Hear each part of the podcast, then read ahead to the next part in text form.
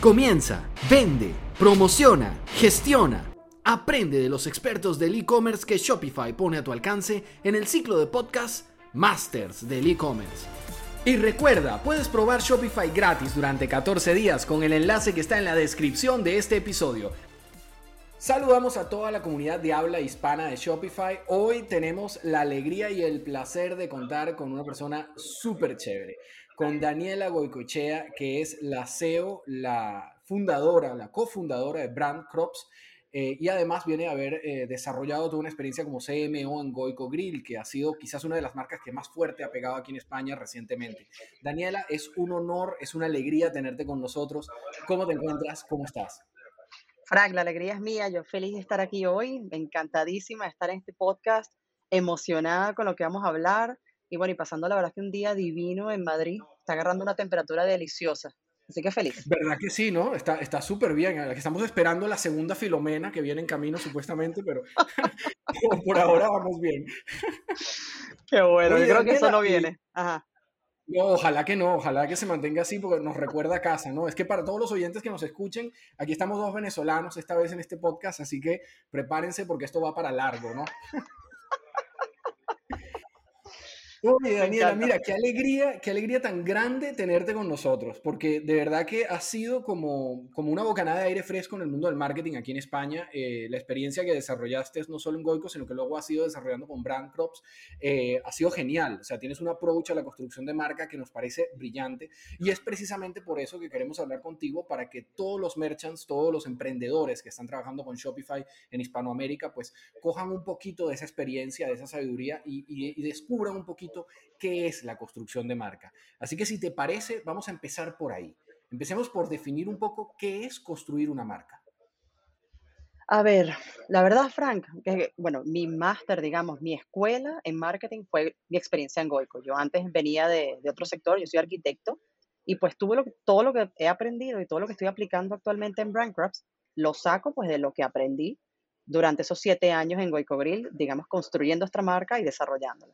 Entonces, para mí, construir marca, si yo tuviese que conceptualizar lo que es construir marca, lo aprendí hace muy, muy poquito.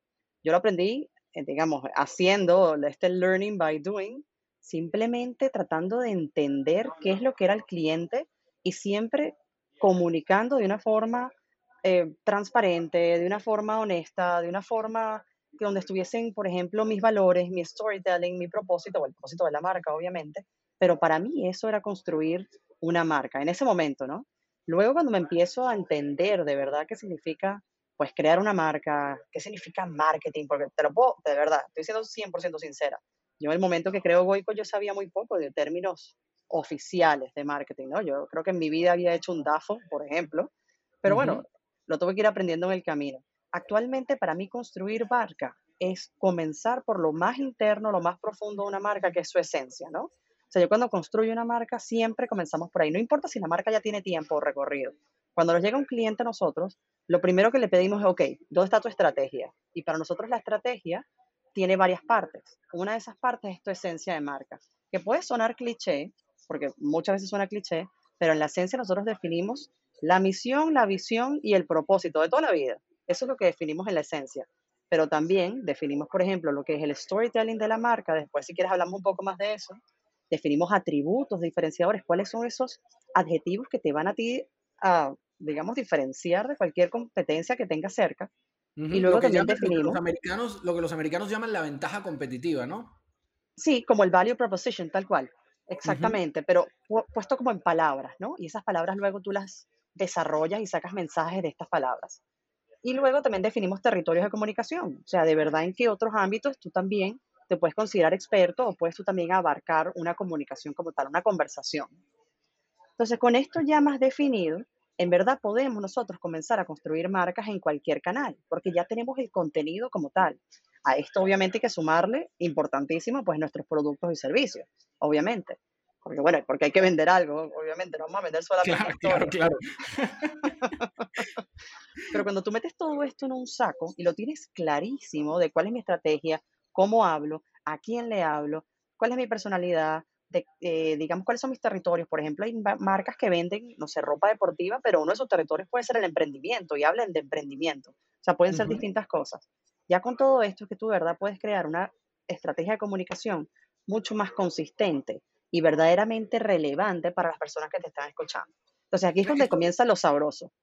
Eso, eso que comentabas, Daniela, lo hemos vivido nosotros con casos de éxito de Shopify, donde los merchants, por ejemplo, llevan marcas que tienen que ver con la parte farmacéutica y terminan también eh, entrando en áreas de influencia que tienen que ver con la realización personal, ¿no? Por ejemplo, llevan blogs donde se habla muchísimo de la salud, del bienestar, del liderazgo, etc. E, eso, eso, es, eso es algo que una persona que lance una marca tiene que tener presente. Es decir, tienes que poder desarrollar ese storytelling previo a lanzar el producto, a lanzar la marca.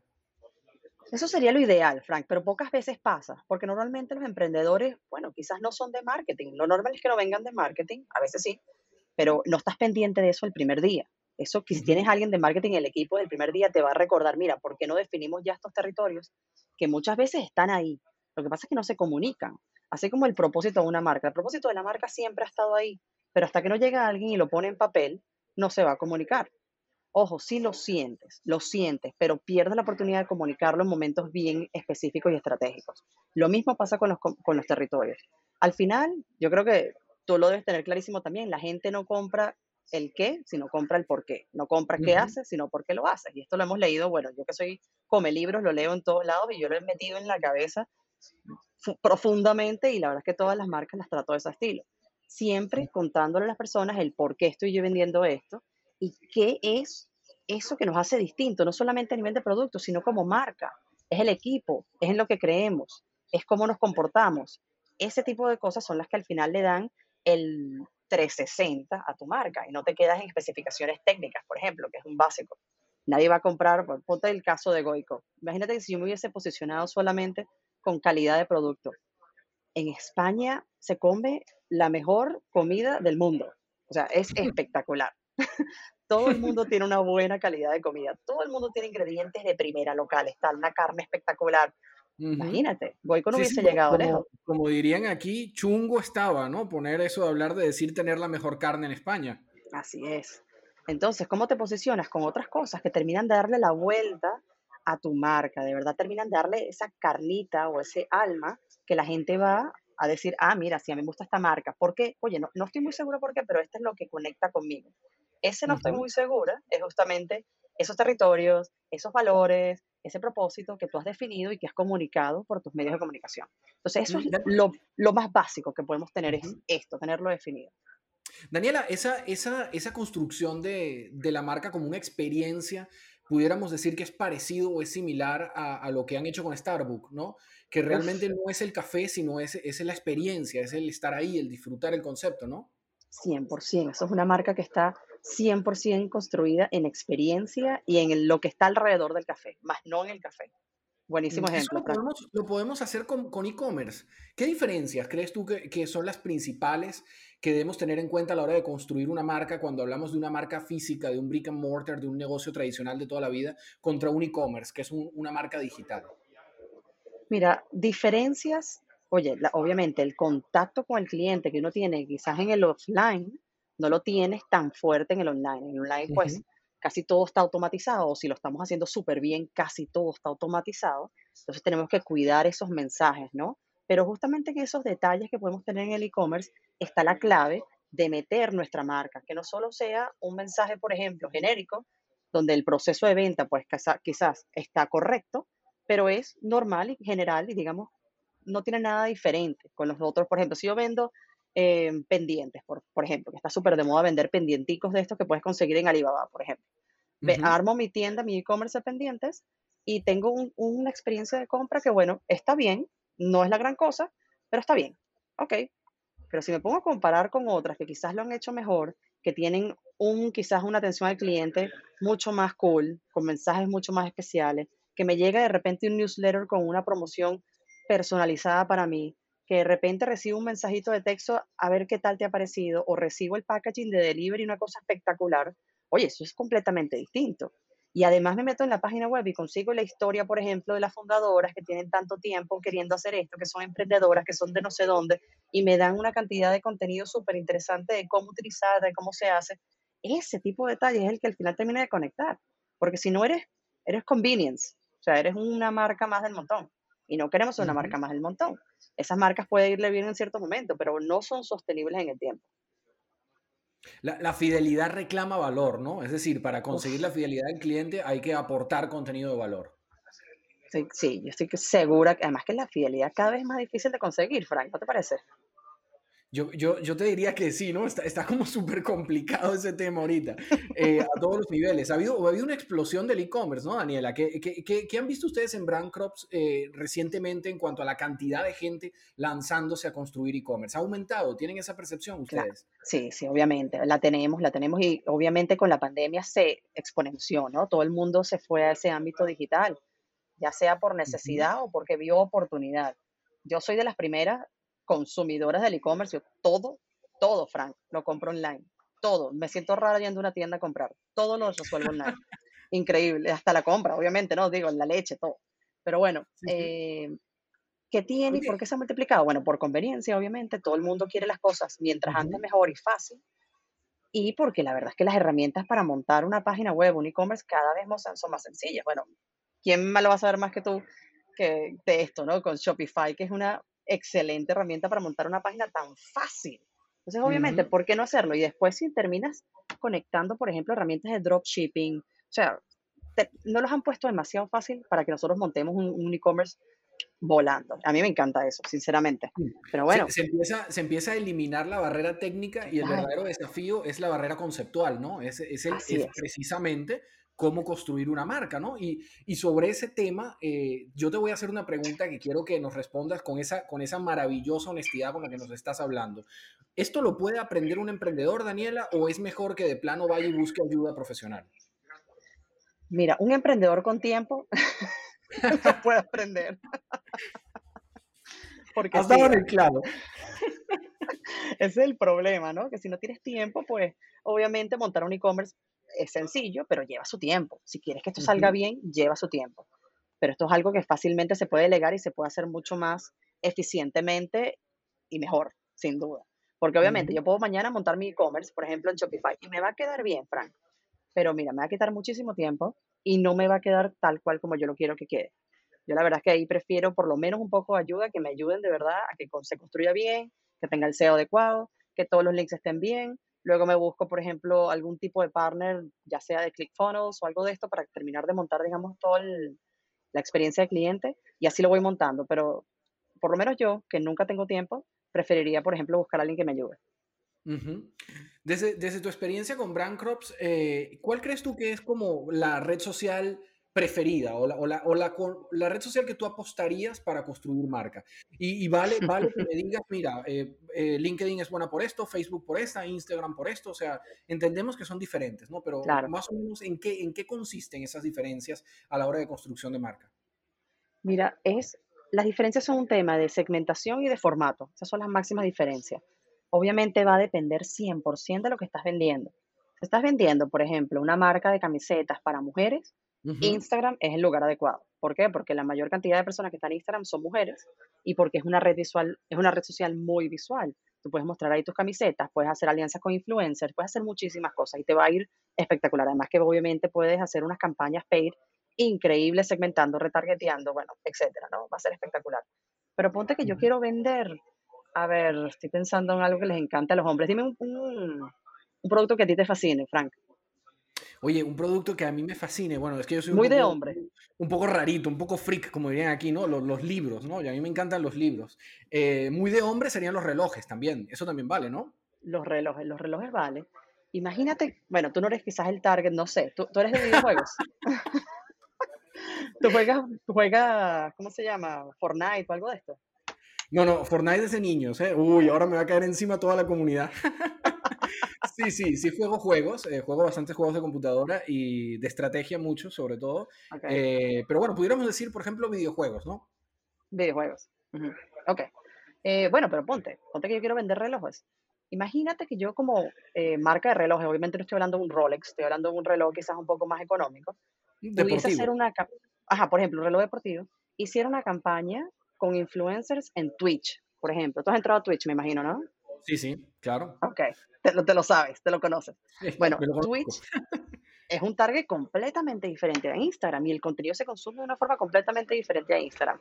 Entonces, ¿qué podemos hacer ahí? Bueno, entender quiénes son las personas que se meten en Twitch, qué necesidades tienen o qué les podría gustar y tratar entonces de usarla para eso específico. Obviamente no voy a vender camisetas de niñas, de mujeres en Twitch, no, eso no va a tener éxito. Pero si me lanzo con un producto de hombres, además hombres que les encanta el tema de, de los videojuegos, oye, Twitch es una súper opción. Entonces, con, todo esto que voy, que hay que entender de verdad a quién le estamos hablando, Frank. Tener súper claro el buyer persona, o lo que nosotros llamamos, sí, el buyer persona, que son los tipos de clientes que tenemos, y entender dónde se mueven. Si yo voy a vender algún producto para señoras de 60 años, ¿tú para dónde irías? Por ejemplo, digital. Bueno, definitivamente trataría de posicionarlo en Google, ¿no? En, SEO, porque me imagino que es a donde va a ir el abuelo y la abuela directamente, a googlear. Googlealo, búscalo, a ver. Google es una excelente opción, además que funciona muchísimo para, para distintos segmentos, ¿no? Porque todo el mundo usa Google, así que buenísimo.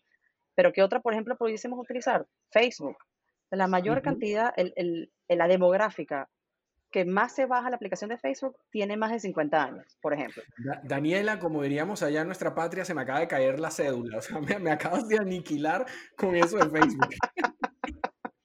bueno, vete abriendo un TikTok si no lo tienes. Sí, sí, definitivamente voy a tener que ponerme en TikTok porque qué va. Ah, ya te va a ver bailando, Frank. Me encanta. No, no, no, no, por favor, no, no le hagamos eso. Por eso hago podcast y no vídeos, ¿eh? No le hagamos eso a la audiencia. Oye, Daniela, eh, pero es muy cierto lo que estás diciendo, ¿no? Realmente hay que conocer, em, has dicho varias cosas geniales. Hay que conocer el corazón de la marca, el concepto que queremos transmitir, pero también hay que conocer el corazón del potencial cliente, ¿no? De, ese cliente tipo, de esa buyer persona. Porque es que si no es imposible hacer esa conexión, ¿no? Así es, importantísimo. Mientras más conoces al cliente ideal o el tipo de persona que te va a comprar, pues mejor. Ojo, y esto pudiese ser que te inviertes un tiempo entendiéndolo y cuando lanzas al mercado de repente te das cuenta que tienes un target completamente distinto al que pensabas. Eso también es válido, pero por eso también es importante que estemos constantemente encima de los analytics, constantemente encima de los analytics de nuestras redes sociales para ver de verdad quién es la persona que nos está comprando. Porque si de repente tienes un segmento que no tenías ni idea que estaba pasando, pues cógelo, obvio, bienvenido, ¿no? Todo hay que aprovecharlo. Pero entonces diseña estrategias eso se vale, eso es válido. Se, vale, se vale dar un golpe de timón y reconstruir la marca. Se vale todo. Imagínate, una marca, todo, todo lo que sea adaptación, innovación y pivote es bienvenido. O sea, si no, imagínate, el día que dejamos de movernos y crecer, comenzamos a morir. A mí esa frase me fascina. Y creo que justamente habla de eso, ¿no? si no te estás reinventando y adaptándote a nuevas tendencias, a nuevos consumidores, pues dejas de crecer. Así es fácil. ¿Tú crees que en un concepto básico todas las marcas se pueden crear igual o, hay diferencias realmente fuertes que tenemos que tomar en consideración a la hora de construir marca, por ejemplo, entre una marca que vende retail o una marca que vende B2B, ¿no? Más allá de la plataforma, que ya lo hemos hablado un poco, a nivel de concepto, de conceptualización de marca. A ver, em, qué pregunta más difícil, porque claro, eh, una, una marca de retail, una marca offline, pues es que sí, yo diría que sí, Frank. O sea, todas comienzan teóricamente por lo mismo. O sea, tú necesitas una estrategia de marca. Construir una estrategia de marca tiene los mismos factores, digamos, aunque sean completamente distintos ya cuando los aterrizas, para todas las marcas. Todas las marcas tienen esencia, todas las marcas tienen storytelling, todas las marcas tienen un buyer persona, aunque esa persona sea un niño o sea una empresa. Mientras lo tengas todo definido, pues es que vas a poder seguir construyendo. Pero sí, comienzan, digamos, por las mismas, hay que hacerse las mismas preguntas. Esas respuestas todas serán distintas. Eso es lo que me estás preguntando, no, no estoy muy clara. Sí. No, no, pero está, aunque no estás clara, estás respondiendo muy claramente. Efectivamente es eso, ¿no? Eh, de hecho, vamos, vamos a, concretarlo un poquito más, vamos a, reformularla para que sea todavía más clara aún.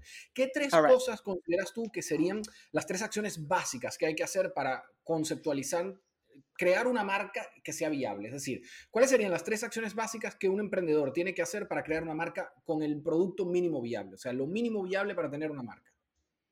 Mira, lo primero que hay que hacer es un estudio de mercado. Y no me estoy refiriendo a un estudio de mercado quizás tradicional, es de verdad entender y estar seguro de que la necesidad existe. Si la necesidad no existe, no tiene ningún tipo de sentido construir la marca. O sea, no, vas por ningún lado. No vas para ningún lado. Nosotros estamos aquí como marcas para resolver problemas. Si no hay problema que resolver, ojo, lo puedes hacer, vas a tener que construir esa necesidad, pero va a ser mucho más cuesta arriba. Entonces, cuidado con eso. que la necesidad exista y que haya un nicho de mercado o un mercado más grande dispuesto a pagar lo que tú estás pidiendo por ese producto o por ese servicio. Entonces, eso es claro, es lo primero que hay que hacer. Yo he matado muchos proyectos, Frank, de los cuales me enamoro y cuando hago ese estudio me doy cuenta que no tiene ningún tipo de sentido. Digo, fuera, próximo. Obvio, es que no, si no, no tiene sentido engancharse. Em, y luego, la el segundo paso es justamente lo que estoy diciendo. Antes ni siquiera de definir un logo o ni siquiera un nombre, es definir la esencia de tu marca. Es de verdad por qué están haciendo esta marca, cuál es la misión y cuál es mi visión como marca de aquí a cierto tiempo, por ejemplo, y de verdad qué va a ser eso que a mí me diferencia. ¿Cómo me voy a posicionar? ¿Me voy a posicionar apenas por calidad? ¿Me voy a, a posicionar por precios bajos? ¿Cuáles van a ser esas características dentro del benchmark que vaya a hacer, que es importantísimo, que me van a diferenciar de todas estas empresas que están compitiendo conmigo en este sector? Y eso del benchmark es importantísimo, Frank, em, porque imagínate, ¿cuáles serían por ti las, los competidores, por ejemplo, de Goico? ¿Qué consideras tú como competencia? Bueno, fíjate, eso es una cosa que a mí me llamó mucho la atención porque cuando comí en Goico la primera vez me di cuenta de que no estaba en la misma liga, ¿no? Por decirlo de alguna forma, en la que están, por ejemplo, McDonald's o Burger King. No era un restaurante de comida rápida, eh, sino que era algo que estaba como un poquito más arriba. Era más estilo gourmet, estaría ahí con hamburguesa nostra, por ese estilo, ¿no? Tal cual.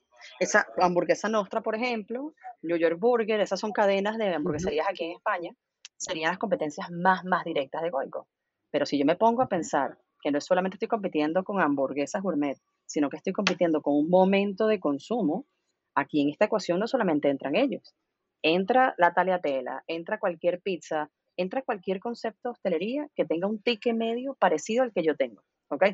por eso es tan importante hacer el benchmark ¿no? y, y, abrir los ojos a que cualquier persona, cualquier marca pudiese ser competencia de alguna forma. De hecho, cuando nos íbamos a redes sociales, ya directamente a lo que nosotros hacíamos en marketing, mi competencia no era ninguna de esto que te estoy diciendo, porque ellos no hacían un trabajo de redes sociales tan profundo como el que hacíamos nosotros. Nuestra competencia era Sephora, por ejemplo.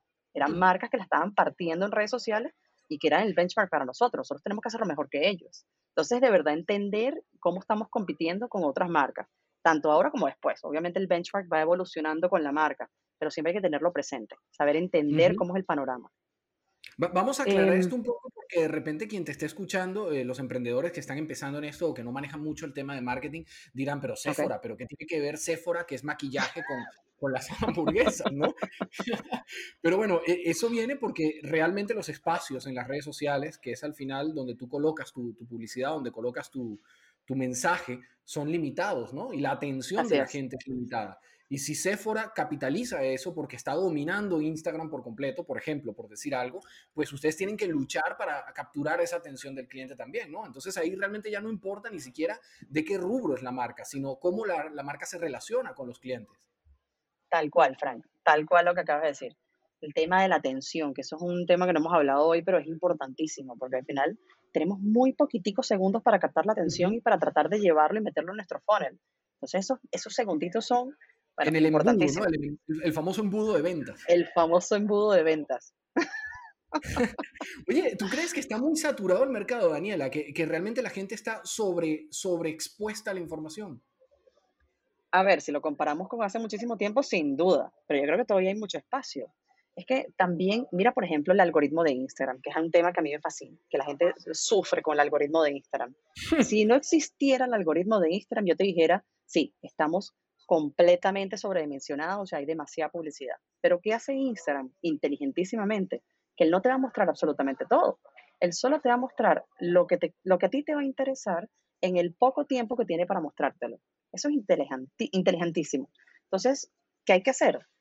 Aquí es justamente donde entra la importancia de la relevancia. O sea, tenemos que ser mega relevantes para nuestros posibles clientes o nuestros clientes para que ese ratito de, por ejemplo, de, de atención lo utilicen para vernos a nosotros y el algoritmo de Instagram pues entienda eso y nos muestre a nuestros clientes, porque si no desapareces, dejas de ser relevante, pasa a ser una marca irrelevante y nadie lo ve, por ejemplo. Ahí, ahí cuando hablabas del, storytelling, que hablabas del storytelling, por ejemplo, eh, ahí hablamos de engagement, ¿no? Que es lo que dices, enganchar un poquito al cliente, generar esa relevancia. Eh, tú, tú con Brand Crops, eh, cuéntanos un poquito, cuéntanos el storytelling de Brand Crops, de qué va, cómo ha sido y, y, y cómo funciona eso. Mira, el storytelling de Brand Crops tiene una, una razón súper sencilla. Nosotros cuando nos vamos de Goico, Cristi, mi socia y yo, lo que nosotros queríamos lograr era hacer por marcas, no importa su tamaño o no importa su momento, lo que nosotros logramos con Goico. ¿Qué hicimos nosotros con Goico? Lo posicionamos como un love brand utilizando su esencia, su propósito y un marketing súper honesto y transparente. Entonces, eso es lo que nosotros queremos hacer por otras marcas, ya sean aquí en España o fuera, no importa. Esa es nuestra idea. Entonces, te lo cuento porque eso es un storytelling que está muy pensado y como puedes ver, no habla, por ejemplo, de quiénes somos nosotros ni nuestros orígenes. Habla de lo que podemos hacer por el cliente, ¿ok? El beneficio que nosotros le podemos dar a los clientes. Y esto es importantísimo, Frank, y me encanta que lo hayas traído al, podcast, porque nuestro storytelling no es echar nuestro cuento larguísimo de que estamos haciendo desde 1950. No, no es eso.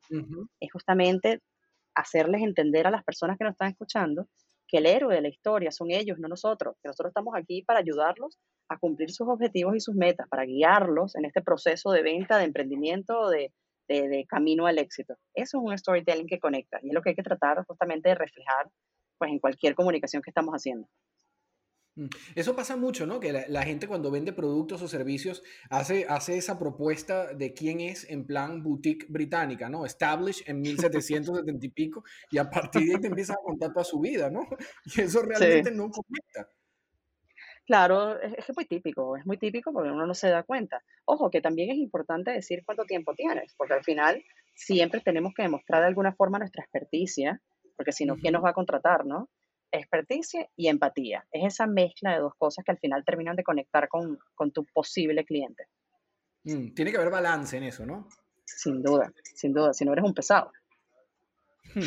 Oye, Daniela, muy, honesta, ¿eh? esta entrevista está saliendo súper honesta, no podemos, no podemos quejarnos en lo más mínimo. Frank, yo soy así, perdón, si quieres cortar no, cosas. No, no, genial, genial. Mira, te queríamos meter en un compromiso que es en el que colocamos a todos los masters del e-commerce que nos acompañan acá en los podcasts oficiales de Shopify en español. Y es, es un favor, o mejor dicho, un consejo no solicitado. Sabes que los consejos no solicitados son súper peligrosos porque quien lo da, lo da de corazón y quien lo escucha de repente ni le presta atención o de repente le cambia la vida, ¿no? Eh, precisamente por eso es que hacemos siempre eh, esta pregunta al final de cada episodio. Queremos que te arriesgues a darle un solo consejo, uno solo, a un emprendedor que te esté escuchando en cualquier parte de Hispanoamérica en este momento y que diga, quiero lanzarme a construir un e-commerce y quiero, quiero hacer mi marca, quiero construir mi marca. ¿Por dónde tiene que empezar? ¿Qué sería lo más importante que tú le dirías a ese emprendedor? Ok. Em, lo más importante, para mí está bastante claro, Frank. Eh, bueno, yo soy de las que siempre dice, lánzate ya. No esperes a tener todo figure out o todo ya completamente perfecto y listo, porque eso no existe. Muchos emprendedores se quedan en esa etapa de darle vueltas, darle vueltas, darle vueltas y no terminan lanzando nunca. En mi caso, no es así. Yo más bien, digamos, sufro de lo contrario y esa es mi recomendación. Lánzate ya. Ahora, cuando te lances, no cierres los oídos. Escucha, escucha, escucha todo lo que dice el cliente, todo lo que no dice el cliente porque eso al final es lo que te va a dar el contenido para tu marca. Así, a partir de ese feedback del cliente, es que tú vas a entender de verdad hacia dónde debes ir, qué debes hacer, cómo lo debes contar. Muchas gracias por acompañarnos en este episodio de Masters del e-commerce. Y recuerda que en Shopify te ofrecemos un periodo de prueba gratis de 14 días al que puedes acceder sin necesidad de poner tu tarjeta de crédito, tan solo haciendo clic en el enlace que está en la descripción de este episodio. Esperamos verte nuevamente en otro capítulo de Masters del e-commerce.